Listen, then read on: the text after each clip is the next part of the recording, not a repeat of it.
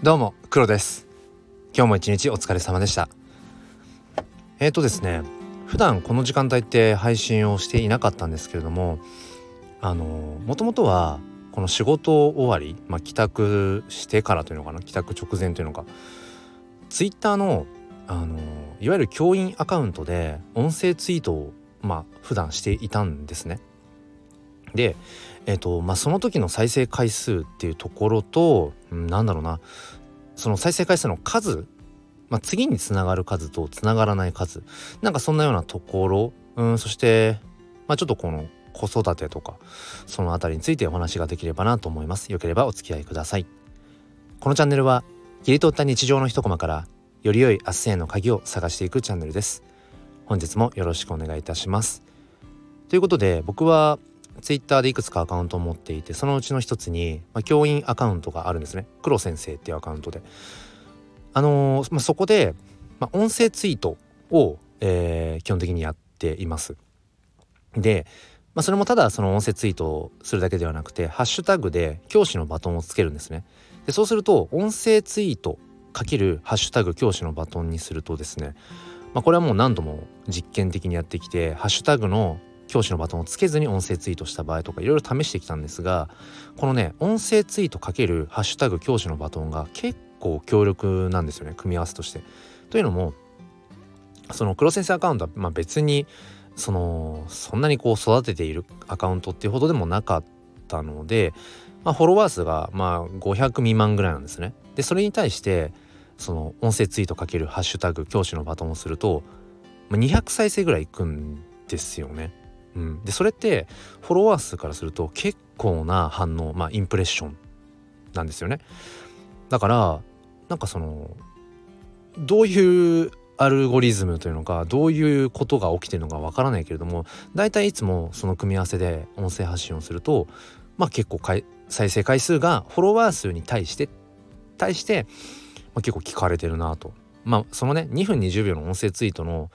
丸々全部聞いてもらってるかどうかそれは分かんないですよそれは音声配信のまあ難しいとこですよね全部聞いてくださってるかどうかっていうのは分かんないけども、まあ、少なくとも再生回数としてはまあ明示されていると。うんでまあしばらくそれをねずっと続けてきたんですけれどもただじゃあこの再生回数から何が生まれているのか何が次につながっているかっていうとなんかねそこはあんまりピンとこないんですよね。うんそこから例えばじゃあうん僕のその黒先生として発信している教育や子育てについてのうんことに関して例えばじゃあリアクションがあるかというと、まあ、特になかったりだとかあとはそもそも誰が聞いてくれているのかもちょっとよく分かんないんですよねその200前後の数字っていうものが。まあ、1人が何十回も聞いてくれているのかうん200何人が1回ずつ聞いているのかでそれもよく分からないと。まあそもそも Twitter でね、まあ、音声ツイートがメインのコンテンツではないのでぱりニッチですよね音声ツイートって。まあ、スペースとかは結構やられてる方多くて、まあ、その辺りはまあ活用性があるのかな重要性必然性もあるのかなと思うんですけど、まあ、音声ツイートってまああんまりツイッター上ではうんそこまでうん需要が、まあ、ないのかもななんてことはこの1年間で感じています。で、えー、やっぱりその音声配信音声発信っていうもののうんそれをメインとしたプラットフォームこういうスタンド FM みたいな、まあ、ところの方が音声でつながっていきやすいですよね。当然それを目的として、えー、やっぱり、うん、アカウントを作っている、まあ、ユーザーの方が多いのでパーソナリティの方がね多いので。だからどうせその仕事終わりに教育とか子育てについて、うん、自分の思いをね発信しているんだったらなんかこの前向きファインダーで喋ればいいじゃんっていう、うん、なんか今までそれ考えたことがなくもないんだけれども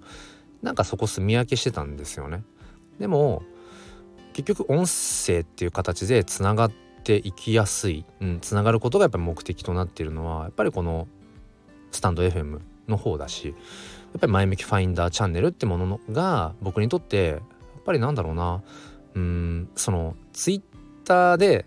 音声配信するよりほど再生回数っていうものはいかなかったとしてもでもそのスタンド FM で聞いてくださっている方の、うん、お一人お一人の顔の方が浮かぶんですよね結局ね。あこの方がこの放送を聞いてくださったんだとかこの方がいいねしてくださったんだあああいう配信をしている方が僕のこの放送を、まあ、共感してくれたんだなとか、まあ、何かしら、まあ、その聞いてくれたんだなっていうなんかそこの方が僕にとっては同じ数字の1再生回数1だとしてもいいねの数1にしてもやっぱりなんかね次につながる価値なんですよね。うんまあ、声でつながっていく価値っていうのかなじゃあ今度ね聞いてくださったあの方の配信のところ遊びに行ってみようかなとかねなんかそういうやっぱり次につながるものが多いのはやっぱりこの音声配信をメインとしているプラットフォームのプラットフォームのスタンド FM なのかななんてことを、えー、思って、えー、いますというお話でした。